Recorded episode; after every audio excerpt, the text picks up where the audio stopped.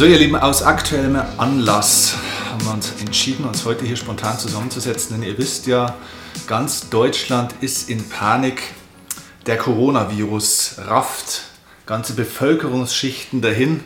Nee, aber ganz im Ernst, heute soll es darum gehen, wie gehen wir denn mit dieser Sache jetzt um? Es ist ein, ein Virus, es ist ein Thema, es ist vor allem auch der Virus im Kopf natürlich bei vielen Menschen, es ist die Angst, die die Leute umtreibt. Und deswegen habe ich mir gedacht, machen wir hier eine Sondersendung jetzt zum Thema Coronavirus, aber nicht nur zum Thema Coronavirus, sondern auch zum Thema Gesundheit und Stärkung der Gesundheit an sich. Denn was ihr in der Podcast-Folge jetzt bekommt, ist auf der einen Seite wirklich eine kompakte, handfeste Erklärung von dem, was ist wirklich dran, wo sind die Dinge, wo man wirklich aufpassen muss. Ähm, es gibt ja natürlich da schon auch ernsthafte Themen da dran. Das ist ja keine Spinnerei, sondern es gibt ja da auch wirklich ein Thema dahinter. Zweitens aber natürlich auch, was kann ich tun? Erstens jetzt mal ganz akut in dieser Zeit, in der dieser Virus jetzt hier durchs Land geht. Und äh, drittens natürlich auch perspektivisch, was kann ich machen grundsätzlich, um mich gegen jegliche Art von Viren, von Erkrankungen, von Dingen, die aufs, aufs Immunsystem wirken, besser zu schützen. Und deswegen habe ich heute einen wunderbaren Gast, beziehungsweise ich bin zu Gast in seiner Praxis und zwar beim Doktor, äh, Doktor davon kann ich sagen, gell? bei Thomas Tust ist nämlich, ich würde trotzdem sagen, mein Begleiter meiner Gesundheit. Ähm, Thomas Tust ist einer der, ich würde das jetzt einfach mal so sagen, schon der führenden Experten im deutschsprachigen Raum für diese Themen Immunologie, aber eben auch für die ganze orthomolekulare Medizin. Das heißt, alles, was mit Allergien und generell im Immunsystem zu tun hat, ist sein Expertenbereich. Er ist seit über 25 Jahren Leiter von einer eigenen Praxis, die in diesem ganzen naturheilkundlichen und auch im allgemeinen medizinischen und sportmedizinischen Bereich arbeitet. Schwerpunkt, wie gesagt, Immunologie. Ich muss hier alles ablesen, also wenn ihr euch wundert, warum sich das jetzt ein bisschen komisch anhört, manche Worte, es gibt so viel über ihn zu erzählen, dass ich mir das im Vorfeld aufgeschrieben habe. Also Schwerpunkte von ihm sind Immunologie, Nährstoffmedizin und ganzheitliche Labordiagnostik. Außerdem ist er Leiter des Arbeitskreises Allergologie Immunologie, Umweltmedizin im Fachverband Deutscher Heilpraktiker Landesverband Bayern e.V. Also es ist ein Wahnsinn, wir haben uns das vorhin angeschaut, diese ganze Liste. Ich muss euch das jetzt einfach erzählen, dass ihr wisst, das, was jetzt an Inhalt kommt, das ist nicht irgendein dahergequatsche, sondern das kommt von jemandem, der wirklich weiß, wovon er spricht. Er ist nämlich außerdem auch Mitglied des Wissenschaftlichen Beirats der Gesellschaft für angewandte Aminosäurenforschung. Das Thema Aminosäuren wird heute auch noch, glaube ich, mal eine Rolle spielen. Das spielt nämlich eine ganz eine wichtige Rolle bei diesem äh, generellen Thema ähm, Immunsystem.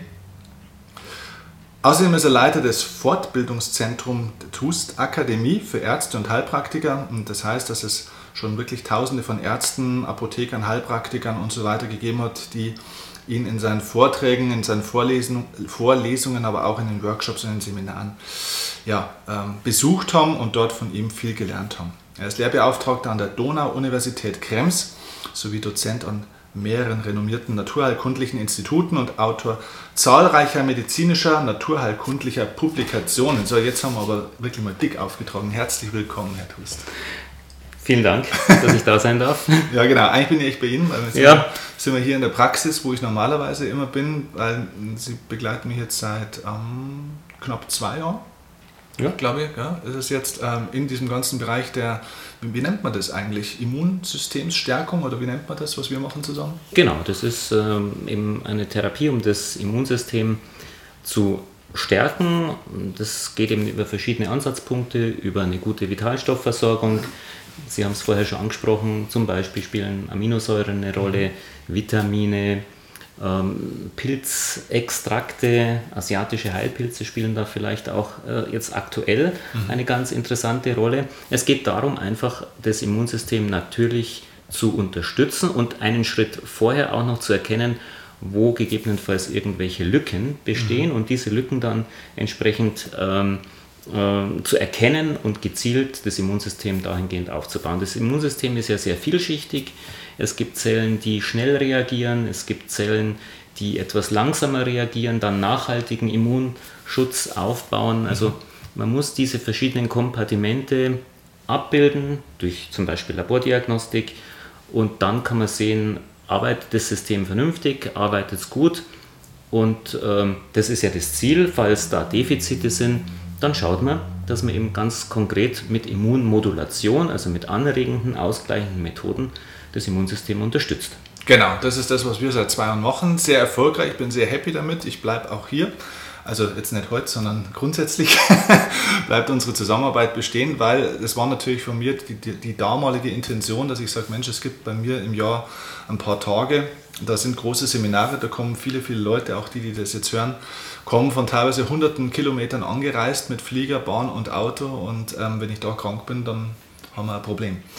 Und ähm, dementsprechend bin ich seitdem auch nicht mehr krank gewesen. Ich habe oft Erkältungsthematiken auch, oder was heißt oft, aber schon so drei, viermal im Jahr Erkältungsthematiken gehabt. Und tatsächlich vor zwei, zwei, zweieinviertel Jahren ähm, dann mal das erste Mal in meinem Leben, dass ich eine Veranstaltung nicht machen konnte, war Gott sei Dank in Anführungszeichen nur eine externe Veranstaltung. Da habe ich gesagt, okay, jetzt muss ich was machen. Also von dem her, da schauen wir aber später jetzt mal im Verlauf des Podcasts noch drauf, was kann man dort langfristig tun, dass man ein wahnsinnig starkes, stabiles Immunsystem generell auch hat. Ähm, jetzt schauen wir zuerst mal auf das Thema der Stunde, Coronavirus. So, ähm, jetzt mal aus, aus Ihrer Sicht, aus Ihrem, Sie haben ja ein breites Netzwerk, Sie kriegen viel zu dem Thema mit, wahrscheinlich laufen auch schon ein paar Patienten hier auf, wo man über das Thema spricht. Was ist dran an diesem Coronavirus? Also ich versuche hier einfach mal so die Fragen, die mir in den letzten Tagen am meisten zugeflossen sind, alle hier zu stellen, dass jeder jede Frage beantwortet hat. Wir machen das kompakt und danach wäre mein Wunsch, dass ihr jetzt alles zum Thema Corona wisst, was man wissen muss und ihr endlich mal auch die Medienmaschinerie ein paar Wochen und Monate vielleicht abschalten könnt, um euch nicht ständig Angst machen zu lassen von dem, was da dauernd für eine neue Sau durchs Dorf getrieben wird. Also, fangen wir erstmal an. Coronavirus ist eine ernste Sache, ja oder nein? Man muss jetzt mal gucken, was ist bislang passiert. Das äh, erfahren wir aus China letztendlich mhm. und aus äh, Berichten von WHO-Experten, die vor Ort waren. Die kommen mit entsprechenden Schilderungen jetzt zu uns. Also der Virus ähm, ist letztendlich äh, sehr variabel. Es, die Verlau Verlaufsformen der Erkrankung sind sehr variabel. Mhm. In den allermeisten Fällen ist es eine relativ harmlose virale Erkrankung ein, ein grippaler Infekt. Manche Patienten sind auch asymptomatisch, das heißt, sie sind positiv getestet auf den Virus, entweder durch Labordiagnostik oder durch einen CT-Scan der Lunge, haben aber keine klinische Symptomatik, also sind im Prinzip nicht krank. Das ist das, was bei den meisten letztendlich ist, dass es also überwiegend leichte Verlaufsformen gibt äh, gibt. Die meisten gibt, heißt, weiß man da Zahlen? Ja, also grundsätzlich kann man sagen, äh, dass das Risiko für eine schwere Verlaufsform mit dem Alter steigt. Das mhm. heißt, je älter das man ist, klassische Risiko, Risikokonstellation ist über 60, männlich und Vorerkrankung. Mhm. Das heißt, Vorerkrankungen in aller Regel Erkrankungen, die das Immunsystem schwächen. Mhm. Beispielsweise Diabetes, verschiedene Herz-Kreislauf-Erkrankungen, bereits vorgeschädigte Lunge, ja, Lungenerkrankungen. Mhm. Äh, das ist ein Problem oder Patienten, die äh, nach einer Chemotherapie mhm. ein äh, da niederliegendes Immunsystem haben. Mhm. Also grundsätzlich, äh, je älter, desto gefährlicher. Bei den über 80-Jährigen, die sich diesen Virus einfangen, liegen die Tödlichkeitsraten, die Letalitätsraten zwischen 2 und 4 Prozent in China. In den, in den Hotspots, mhm. außerhalb dieser Zonen bei etwa 0,7 Prozent, also bei den über 80-Jährigen. Okay. Das ist also wirklich kritisch und das wissen wir auch von anderen Viren, das wissen wir von Influenza-Viren, dass ältere Menschen da einfach ähm, stärker gefährdet sind. Mhm. Und Patienten mit Vorerkrankungen. Und das ist ja der Punkt. Das sind eigentlich die Patienten, wo das Immunsystem äh, geschwächt ist. Und da ist auch der Ansatz letztendlich dann, sage ich jetzt mal, für eine Prävention neben anderen Möglichkeiten. Mhm, okay.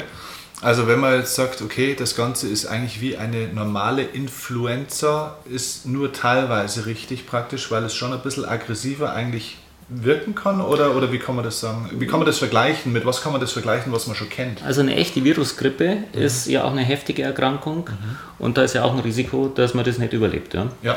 Ähnlich jetzt wie bei den Coronaviren, gibt ja viele Coronaviren. Jetzt aktuell dieser Virus, der dieses Covid-19, also diese schwere Lungenerkrankung auslöst, Ja, und da ist eben der Punkt. Ähm, das ist wie viele andere Viren auch, die wir die uns umgeben, mhm. letztendlich ein Thema und wird uns wahrscheinlich auch, so wie es ausschaut, noch über viele Monate, wenn nicht sogar über Jahre mhm. letztendlich beschäftigen. Ich habe gehört, dass der Virus eventuell, wenn er jetzt dann vielleicht im Sommer wieder mehr oder weniger fast verschwindet, aber dann in Wellen immer wieder über Jahre hinweg auftreten könnte. Ist das erstens richtig und zweitens warum eigentlich? Naja, also da kann man sich ja auf ähnliche ähm, Epidemien bzw. Pandemien beziehen. Mhm. Man hat die Erfahrung, wie solche Viren ähm, normalerweise laufen. Manchmal ist es auch so, dass wir einen steilen Anstieg haben und plötzlich bricht so eine Epidemie oder auch eine Pandemie, also Pandemie heißt, wenn es weltweit auftritt, in sich zusammen. Also das mhm. äh, kann man auch unbedingt nicht logisch immer nachvollziehen. Mhm. Mhm. Das hat sicherlich auch was mit den ähm, klimatischen Bedingungen zu tun, beziehungsweise bei der Grippe wissen wir das, dass wenn es eben ja, wärmer wird bei uns, äh, wenn die Resistenz der Menschen dann wieder steigt im Frühjahr oder im Frühsommer, äh, dann ist auch meistens die Influenza bei uns jetzt zumindest in den westlichen Ländern weg. Also in den tropischen Regionen ähm, ist es äh, praktisch endemisch das ganze Jahr. Äh, aber bei uns im im, im, in den westlichen Ländern, in, in Nordamerika und Europa, äh, ist die Grippe typischerweise saisonal. Das kann man jetzt äh, von dem neuen äh, Virus, äh, von diesem Coronavirus, wie alle, sage ich jetzt mal, ihn bezeichnen, mhm. Äh, nicht unbedingt sagen. Und da wissen wir einfach noch zu wenig, weil das ist einfach eine neue Geschichte. Es ist ganz neu vom Tier auf den, auf den Menschen gesprungen. Mhm. Mhm. Okay, also das heißt, viele äh, Zahlen, die jetzt ja durch die Medien geistern wegen dieser sogenannten Mortalitäts- oder Sterblichkeitsrate, kommen ja praktisch auch dann viel durch diese äh, ja, Ereignisse in China. Also Sie haben ja schon gesagt, die, die Sterblichkeit in, im deutschsprachigen Raum oder in Deutschland bei über 80-Jährigen 0,7 Prozent.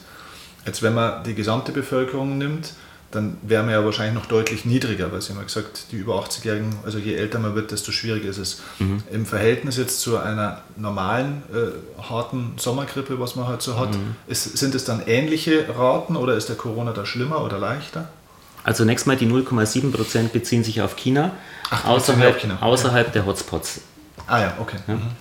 Und ähm, letztendlich vermuten die ähm, Virologen und äh, Seuchenexperten, dass sich ähm, die Letalität äh, eben bei etwa 0,7 Prozent äh, auch außerhalb Chinas dann mhm. bewegen wird. Mhm, mhm, ähm, das wird auf jeden Fall mehr sein als wie bei einer ganz normalen mhm. Influenza.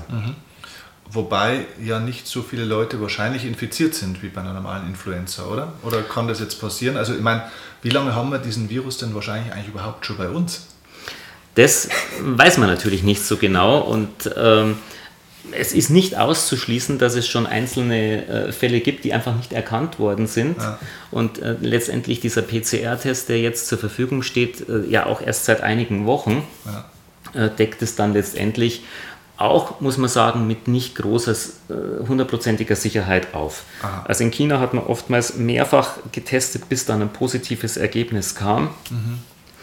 Und ähm, bis dann diese Tests entsprechend valide sind, richtig eingestellt sind von der Empfindlichkeit her. Das sind ja, das sind ja hochsensitive Tests, die dürfen nicht zu schwach, die dürfen nicht zu stark sein. Mhm.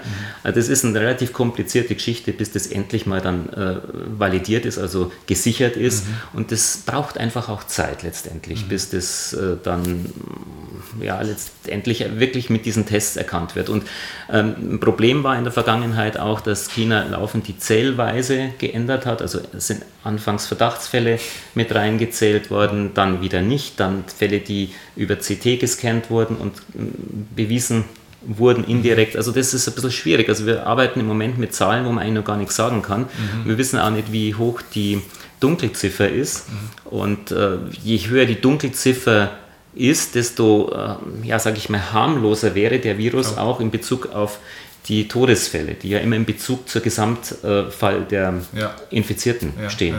Also wir stehen am Anfang, wir können eigentlich noch nicht so viel sagen, aber was wir sagen können, ist, dass ähm, jetzt auch durch die Nähe jetzt zu Italien äh, schon ein erhebliches Risiko besteht, dass das Ganze eben auch auf Deutschland in irgendeiner Weise überschwappt. Mhm. Wir hatten am Anfang Fälle, die konnte man lokalisieren, die konnte man isolieren, die konnte man durch häusliche Quarantäne in den Griff kriegen. Wenn jetzt unkontrolliert zum Beispiel nach den Ferien in Italien, beziehungsweise nach den, den äh, Skiferien bei mhm. uns in Bayern, mhm. die Rückkehrer, die Kontakt hatten in Italien, in Südtirol oder den nördlichen Provinzen, wenn die jetzt äh, zurückkommen, dann kann das sehr schnell ganz anders aussehen. Also okay. Also das ist, ähm, bleibt abzuwarten und äh, man darf jetzt keine Hysterie entwickeln, man muss aber auch die Alarmsysteme latent im Hintergrund äh, aufrechterhalten. Und man muss ganz klar sagen, ähm, wenn man jetzt Rückkehrer aus so einer Region ist, wenn man Kontakt hatte mit äh, tatsächlich oder vermeintlich Infizierten, Kriterium ist tatsächlich der, der detektierte, wirklich ähm, äh, erkannte Infizierte, mhm. wobei das auch wieder schwierig ist letztendlich. Ja, wer, wer lässt sich schon testen? Ich meine, ich habe drei Freunde, die waren äh, die haben uns alle eine Grippe gehabt. Ich habe keine Ahnung, ob der ein Corona hat und der weiß es selber nicht. Genau, es ist, ist schwierig, mhm. aber wenn man da einen gesicherten Verdacht hat, dann ist einfach das Wichtigste, dass nicht alle jetzt zu den Hausärzten laufen. Ja.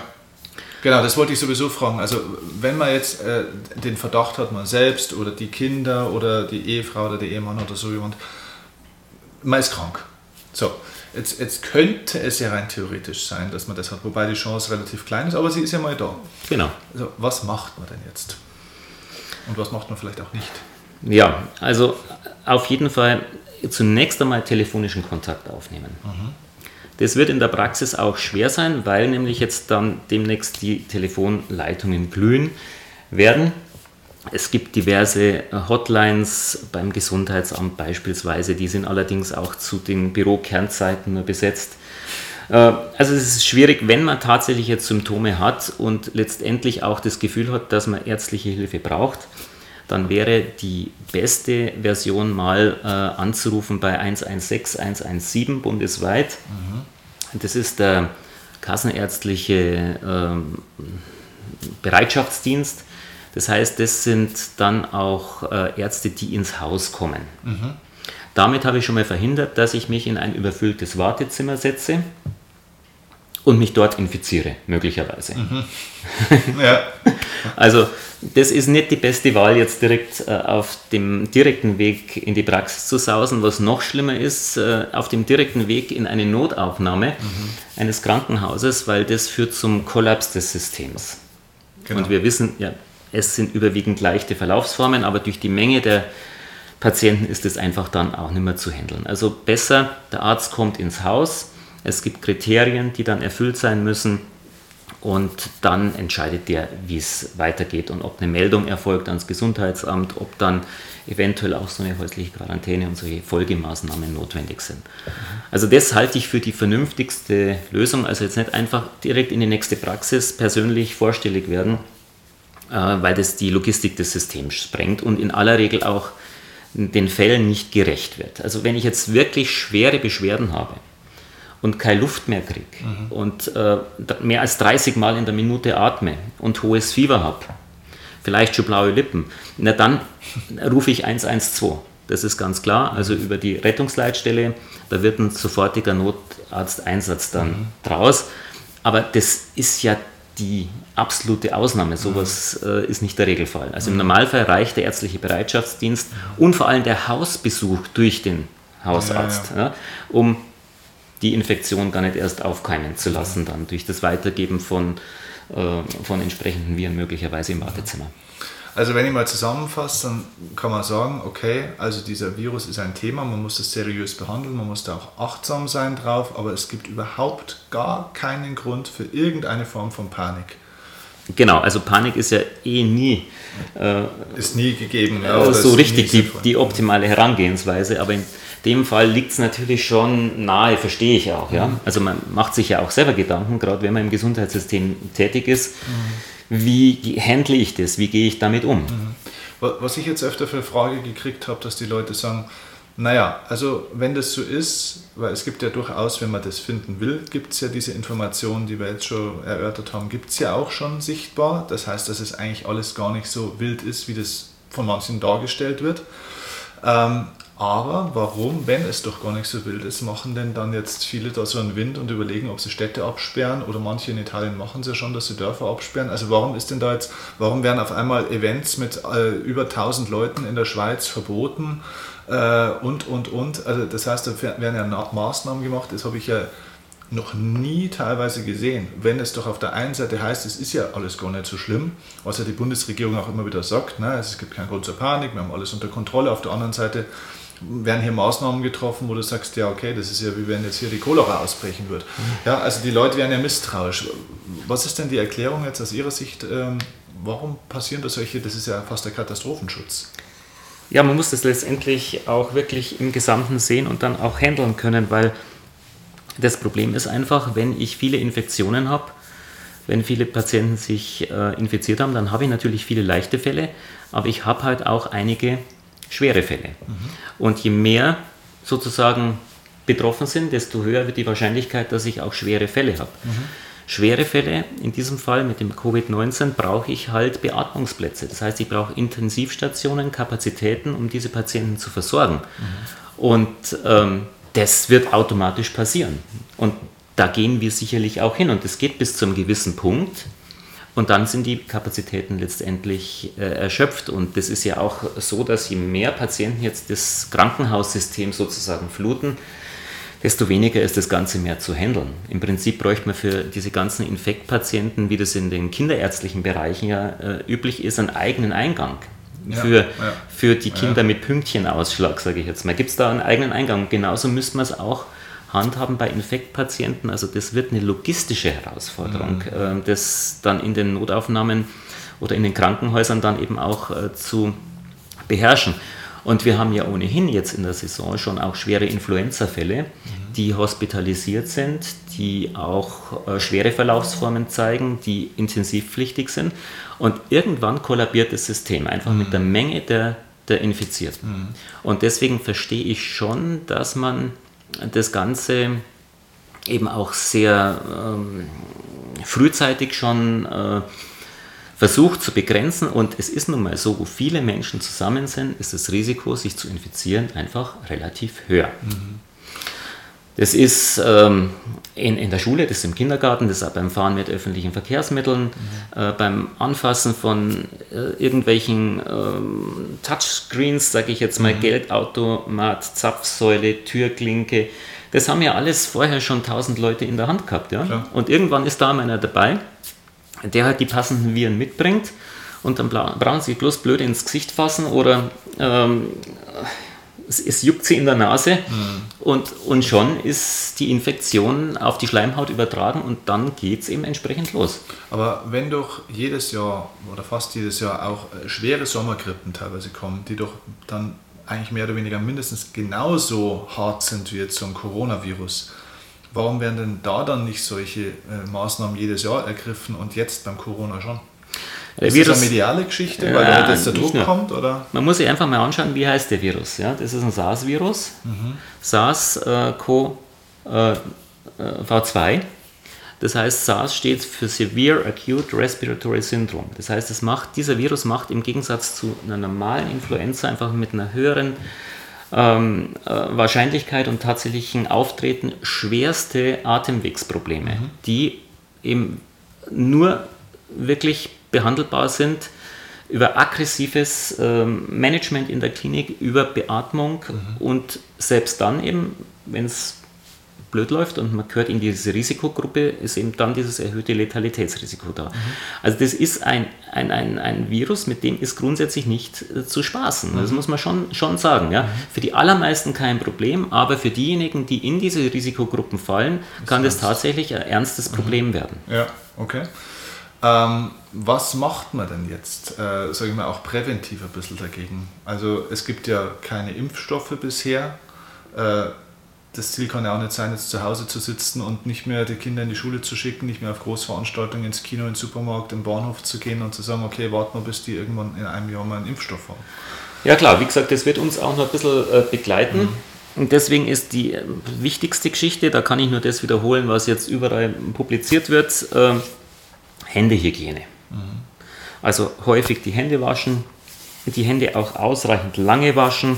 Da gibt es auch eine Regel, wie man die Hände wäscht, also indem man also alle Flächen entsprechend benetzt, dann die Fingerspitzen abschrubbt, beide Hände, die Daumen nochmal umfasst, eigen, mhm. eigen und dann eben so 20 Minuten, 30 äh, Sekunden eigentlich besser, in 20 Minuten, 30 Sekunden, das wäre ein bisschen lang, ja. Gedacht, okay.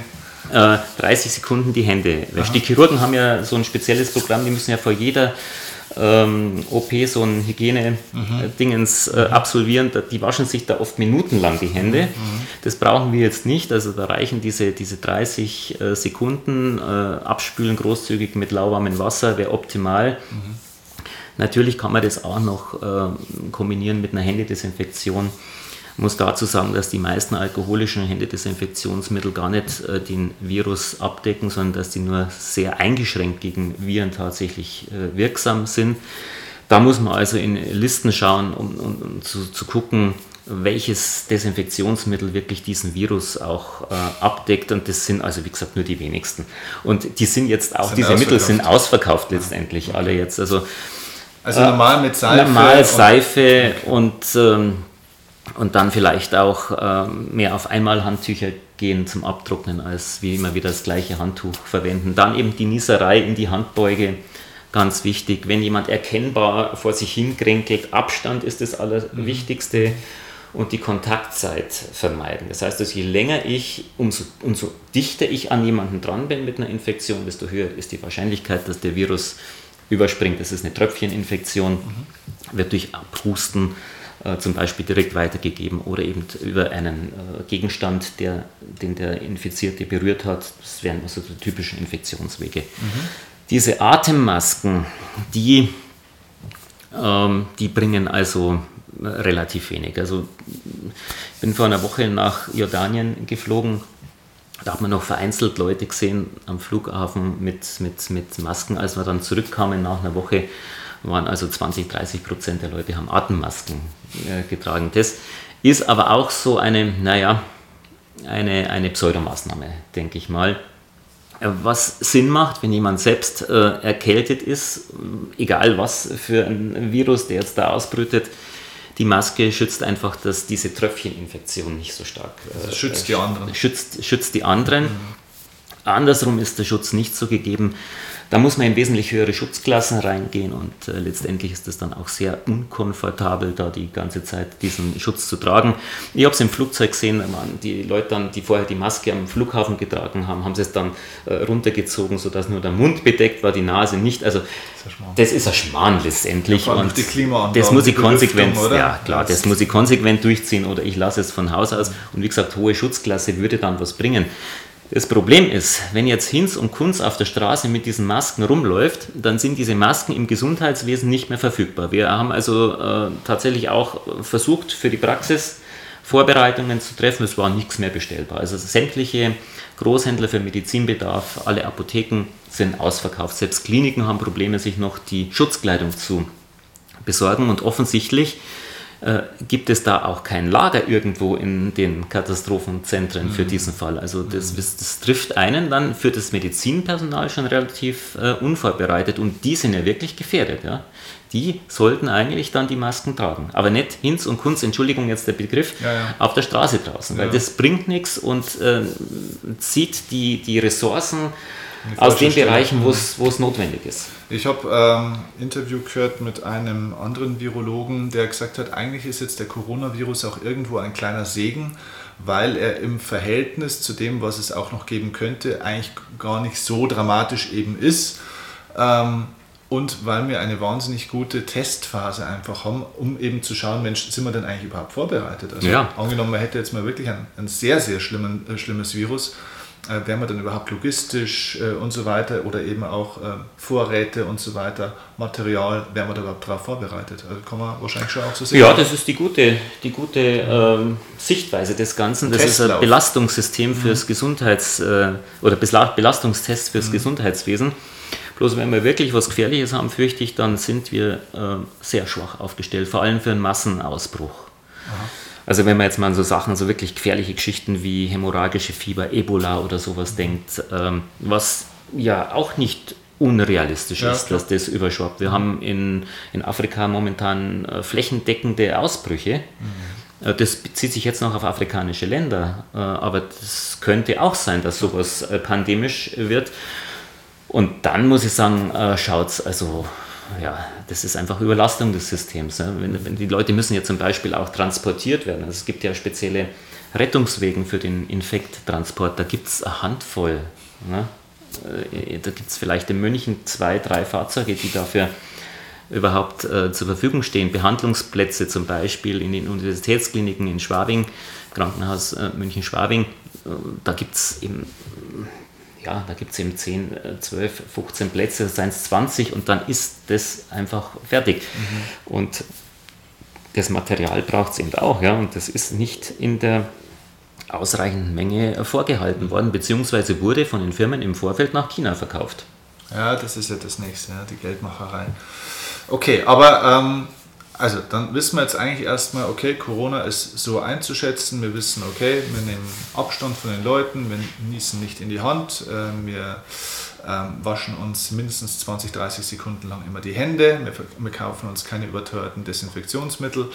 Äh, wir lassen die Leute auch in Ruhe, dass wir nicht dauernd irgendwelche Masken kaufen, die andere bräuchten, die auch da einen ernsthaften Job zu machen haben.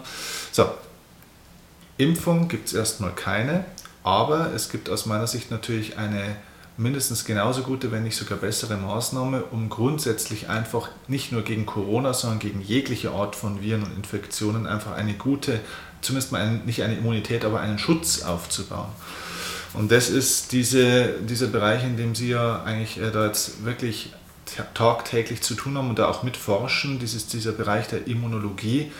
Was kann man denn eigentlich für sich selbst machen, um das Immunsystem so stark, so stabil zu machen, dass man im Endeffekt auch gar nicht so in eine Risikozielgruppe fällt? Vielleicht sogar egal, wie alt man ist. Ja, genau. Also da gibt es natürlich auch wieder die allgemeinen und die speziellen Maßnahmen. Mhm. Ähm, ein gutes Immunsystem ist abhängig von ja, möglichst wenig Stress. Stress ist ein Faktor, der zur Immunsuppression letztendlich führt, wenn es laufend einen Stressor gibt. Mhm. Na gut, das muss man halt wissen, also dass man sein Leben so einrichtet, dass man halt irgendwo eine Balance dann auch hat, dass es keinen übermäßigen Stress gibt. Das ist das eine. Äh, Stress fürs Immunsystem ist Schlafmangel. Mhm. Stress fürs Immunsystem ist äh, Alkoholmissbrauch. Mhm also übermäßig Alkohol. Ähm, Stress für die Lunge ist natürlich auch, ähm, wenn man raucht. Mhm. Ähm, Bisher sind noch viele dabei bei allen vier Punkten schon mal. Ja, also da kann man, da kann man relativ einfach äh, ansetzen, genau wie Schlafmangel schon gesagt. Ja, ja, ja Schlafmangel. Ja, Schlafmangel ja. Ähm, äh, dass man also ein bisschen vielleicht äh, kürzer. Ernährung, Ernährung natürlich, ganz wichtiger Punkt, ja.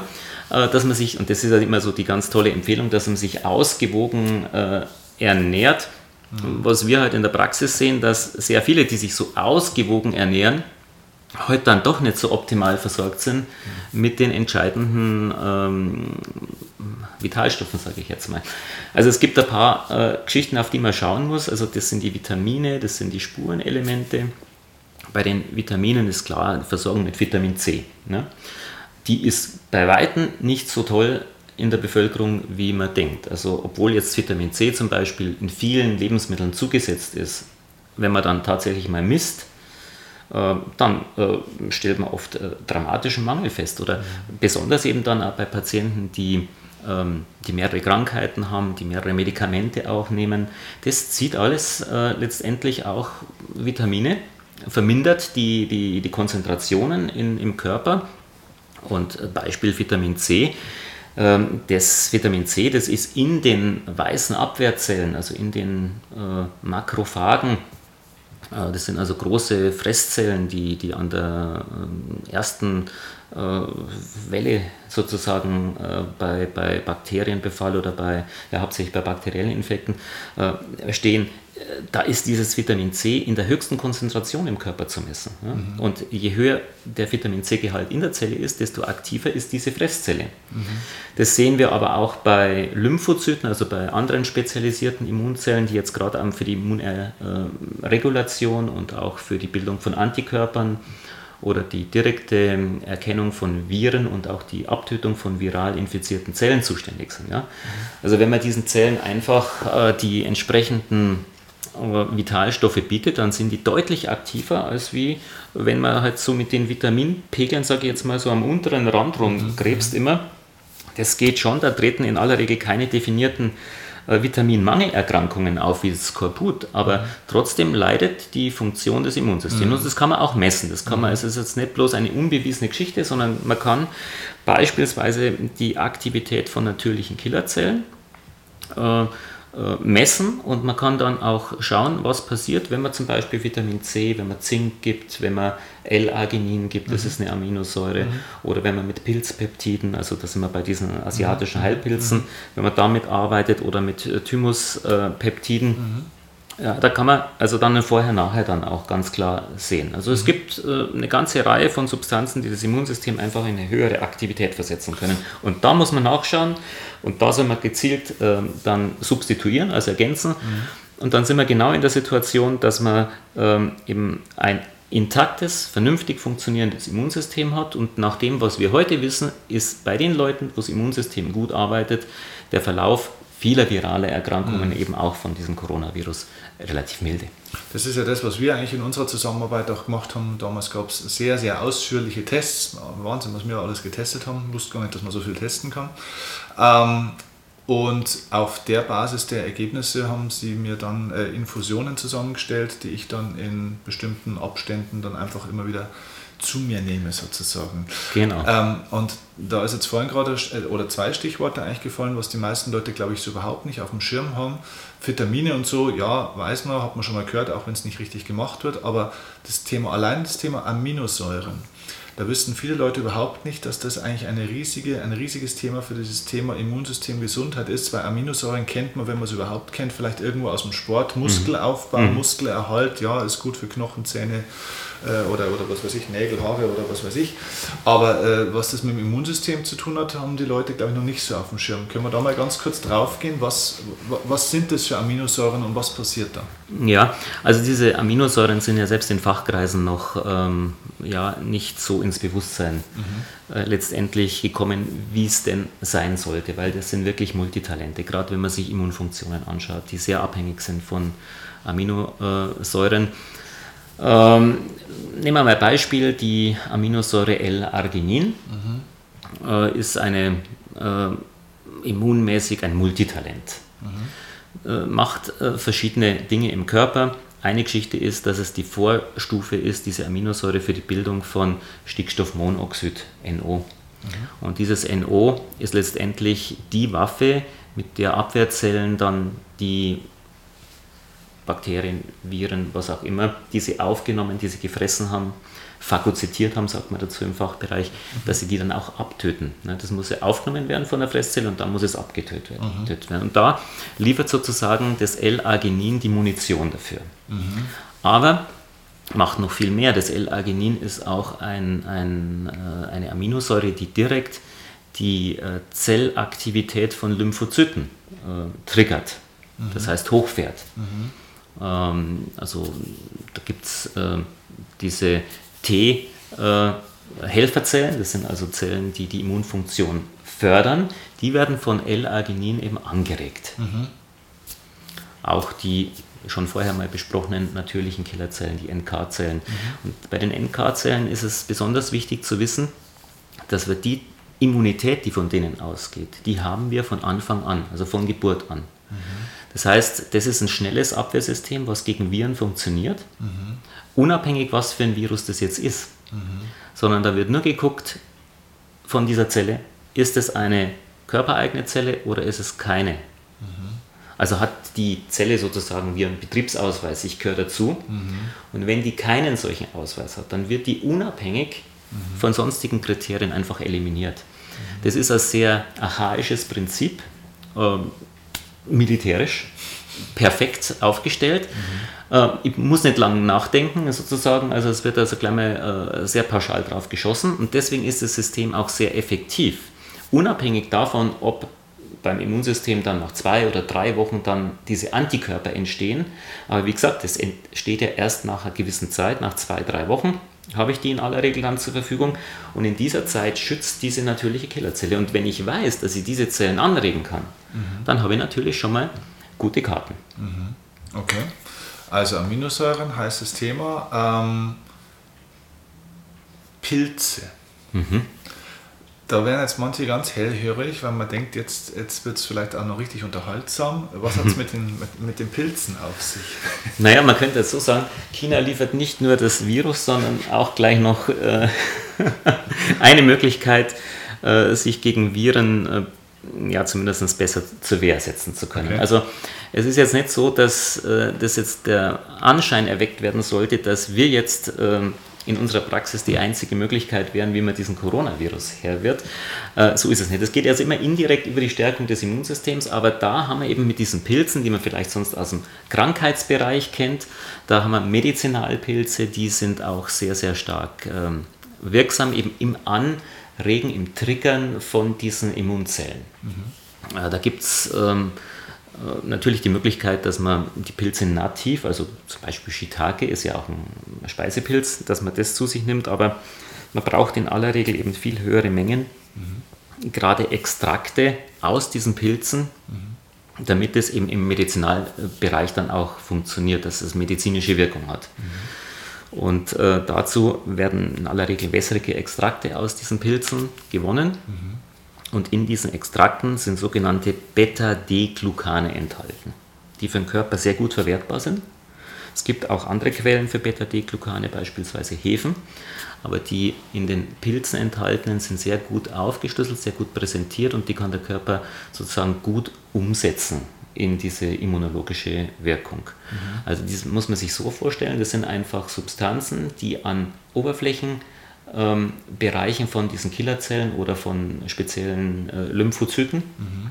also Lymphzellen, die Viren bekämpfen oder die Antikörper bilden, ja, direkt andocken wie ein Schlüssel und äh, durch das Drehen, so wie beim, äh, wie beim Starten eines Autos, springt das Ganze eben richtig an. Mhm. Also wird angetriggert und in einen erhöhten Aktivierungs- und Alarmzustand sozusagen versetzt. Mhm. Und das ist ja das, das Sinn letztendlich, dass unser Immunsystem auf allen Ebenen einfach auf allen Ebenen wach ist, mhm. hohe Aktivität hat und am Anfang einfach schon mal richtig aufräumen kann, wenn es zu einer Infektion kommt.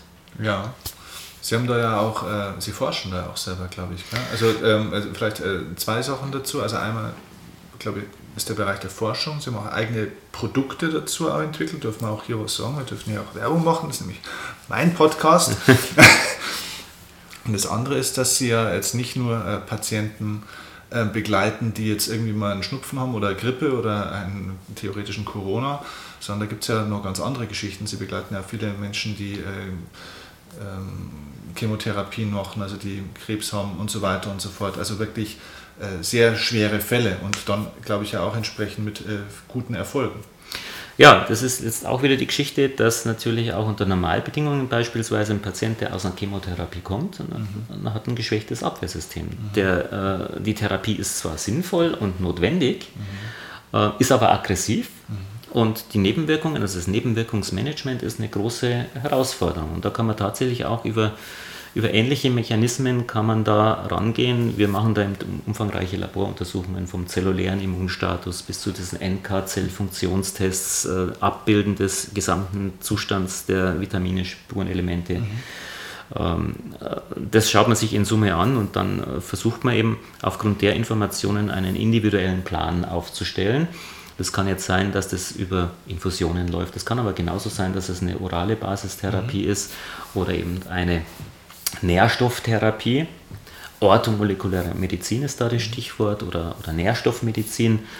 Äh, und natürlich, ähm, da ich das jetzt schon seit, seit vielen Jahren äh, mache, haben, haben wir uns überlegt, wie können wir äh, sinnvolle ähm, Kombinationsprodukte schaffen aus Vitaminen, aus Spurenelementen, aus Pflanzenextrakten, aus Aminosäuren und eben auch aus diesen Medizinalpilzen mhm. oder Extrakten daraus. Mhm also Rezepturen entwickeln äh, und haben natürlich dann in der Praxis geschaut, wie, wie funktioniert das. Wir haben das ähm, gemonitort mit Immununtersuchungen letztendlich, also dass wir wissen, was funktioniert, was funktioniert nicht. Mhm.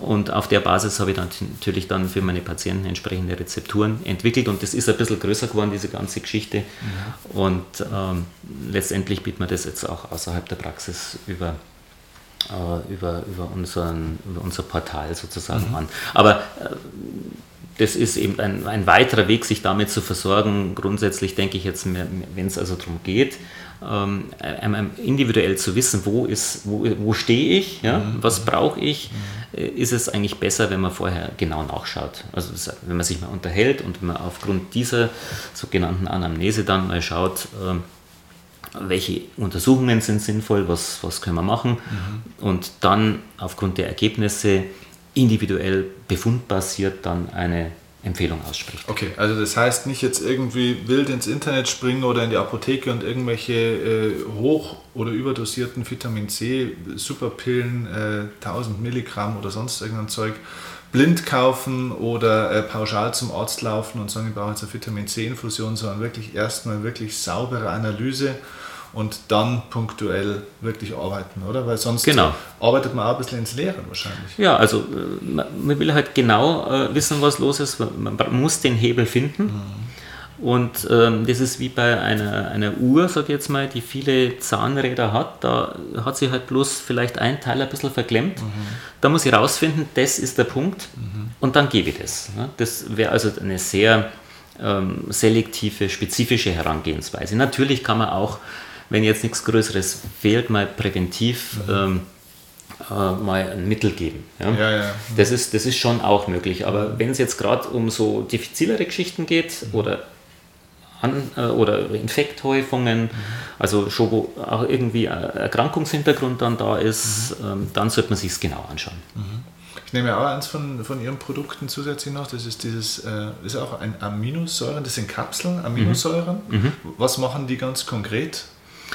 Ja, da, da haben wir jetzt eine Kombination jetzt. Ja, weil ich frage gerade deswegen, ist sowas auch jetzt in so einer Corona-Zeit äh, dann interessant, sage ich mal, sowas begleitend zu machen? Ist sowas dann sinnvoller als jetzt irgendwie ähm, vier Vitaminkapseln zum Schlucken und dann meinen die Leute, sie stärken ihr Immunsystem damit? Ja, genau, weil es ist ja so, dass die Rezeptur aus allen Bereichen das Beste zusammenfasst. Mhm. Und jetzt, da geht es jetzt nicht bloß darum, dass man jetzt irgendwo Vitamin C oder Zink oder sowas hat, was man sich in jedem bei jedem Discounter mittlerweile holen kann, mhm. sondern so eine erprobte Rezeptur, die eben die verschiedenen Ebenen des Immunsystems abdeckt. Da sind Aminosäuren drin, da sind Vitamine drin, da sind Pilzpeptide drin. Mhm. Ähm, es gibt so einen äh, Pilz, der da besonders ähm, hilfreich ist, das ist der ABM-Pilz, Agaricus placei oder Mandelpilz. Mhm. Ganz kompliziert hört sich das alles an. Kommt aus dem brasilianischen Regenwald, also es handelt sich da um Ethnomedizin letztendlich. Kann man den auch rauchen, oder? Ja, rauchen kann man nicht. Das sind, also das sind mehr so die Magic Mushrooms. okay, bleiben wir bei den Kapseln. bleiben wir bei den Kapseln, genau. Ähm, aber gewisse Zauber, äh, Zauberkraft haben sie trotzdem, sage okay. ich mal, weil die eben, wie gesagt, diese Immunzellen jetzt anschieben ja. durch diese Beta-D-Glucane. Das ist jetzt einer dieser Pilze, was auch äh, bei den Medizinalpilzen ganz gut ist, Extrakte aus äh, Shiitake. Mhm. Da gibt es auch ganz gute wissenschaftliche Untersuchungen aus den asiatischen Ländern. Da sind diese Pilze tatsächlich als Medikamente zugelassen. Bei uns ähm, dümpeln sie sozusagen als Nahrungsergänzungsmittel rum. Aber trotzdem haben sie jetzt aufgrund dieses Zulassungsstatus sozusagen dann wenigstens verfügbar. Mhm. Okay, sehr gut. Also, wir packen für euch in die Show Notes erstens mal einen Link zu einem, wahrscheinlich machen wir ein Video oder ähm, es gibt auch verschiedene Anleitungen, wie wäscht man sich richtig die Hände. Ähm, ja, ja, das weil, ist wichtig. Ja, das ist tatsächlich so. Ähm, zweitens natürlich auch ähm, vielleicht auch nochmal einen Link, wo kann man sich äh, informieren, beziehungsweise Notfalltelefonnummern und so weiter. Ja, so diese fort. 116, 117 zum Beispiel genau. mhm. ist da wichtig. Es gibt bestimmt da Seiten, wo dann, sage ich jetzt mal, entsprechende Rufnummern dann irgendwo drauf sind. Haben wir da irgendeinen Tipp? Naja, also das sind halt die üblichen Notrufnummern. Also wie gesagt, wenn es wirklich ein extremer Notfall, wo, wo, wo Lebensgefahr besteht, ja. dann ist es halt die 112. Mhm. Aber in allen anderen Fällen ist es die 116, 117 diese äh, Dispatcher, die da sitzen und die Anrufe aufnehmen, haben einen ähm, Abfragekatalog mhm. und die schicken dann die Patienten entweder in eine Praxis oder in eine Notaufnahme oder sie stellen das Ganze direkt durch an die Rettungsleitstelle mhm. ja, oder es kommt eben der äh, ärztliche Bereitschaftsdienst mhm. ins Haus. Also das ist eigentlich schon ganz gut aufgestellt. Mhm. Wenn man unmittelbar vital gefährliches Problem hat, dann ruft man gleich bei 112. Aber in allen ja. anderen Fällen können die recht gut verteilen. Das okay. hat eine Lenkungsfunktion und das ist ja genau jetzt von der Logistik her, gerade bei Massenauftreten mhm. mhm. von, von äh, gegebenenfalls von Infektionen dann eben wichtig. Okay, gut. Also, das werdet ihr auch nochmal finden, dass es auch nochmal drin steht. Ähm, dann packen wir euch in die Show Notes auch vielleicht nochmal eine Buchempfehlung zum Thema Immunsystem, Gesundheit. Haben wir da was? Äh, Gibt es ein gutes Buch zu dem Thema oder eine Leseempfehlung? Naja, ich schreibe momentan äh, an einem Buch gerade zu den Aminosäuren. Also okay. es wird aber noch nicht so schnell verfügbar sein. Okay. Ähm, ja, das äh, muss ich nochmal drüber nachdenken, okay. was wir da reingeben können. Also, äh, wir haben hier noch ein bisschen Zeit, das heißt, bis es äh, jetzt online ist, das Video, haben wir irgendwas gefunden, wo, wo ihr auch nochmal einen guten Link findet für weiterführende Informationen. Und wir verlinken euch natürlich auch äh, die Webseite vom Herrn Tust, wenn ihr mal nach München kommen wollt oder in München seid. Äh, es ist auch immer eine Reise wert und hier vorbeikommen wollt, lasst euch mal checken bzw. vereinbart so ein Gespräch äh, und schaut euch das mal an. Man kann wahnsinnig viel machen. Und wir verlinken natürlich auch diesen, ja, kann man sagen, ist das ein Shop oder dieses Portal? Die TustMed. Genau, die TustMed, genau, wo es eben diese ganzen äh, super Produkte auch tatsächlich gibt. Ja. Aber da auch eben, glaube ich, immer erst ein bisschen in Absprache, so ein bisschen, also das Beratungsgespräch ist immer wichtig davor, glaube ich, oder? Genau. Also wenn es wirklich an, äh, um, um, um äh, gezieltere Prä Prävention geht oder bei Krankheiten ist das Beratungsgespräch natürlich immer die erste Geschichte. Ansonsten kann man natürlich auch mal da reinschauen.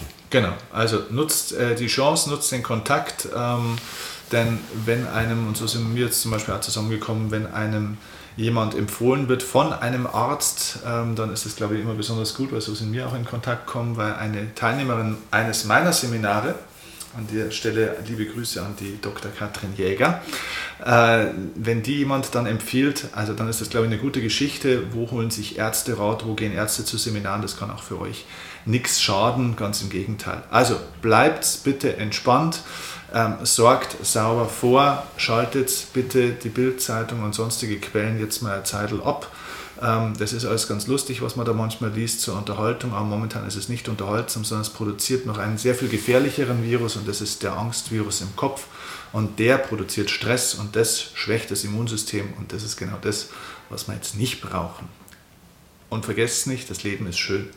Genau. Das macht Spaß. Ja, und äh, das ist immer die wichtige. Also und es auch, geht weiter. Genau, es geht weiter und wir werden es doch auch wieder überleben. Es ist wieder mal nicht Weltuntergang, ist verschoben. Hilft nichts. Definitiv. Danke für die, für die vielen Infos und für die Zeit. Gerne, hat mir richtig Spaß gemacht. Dankeschön.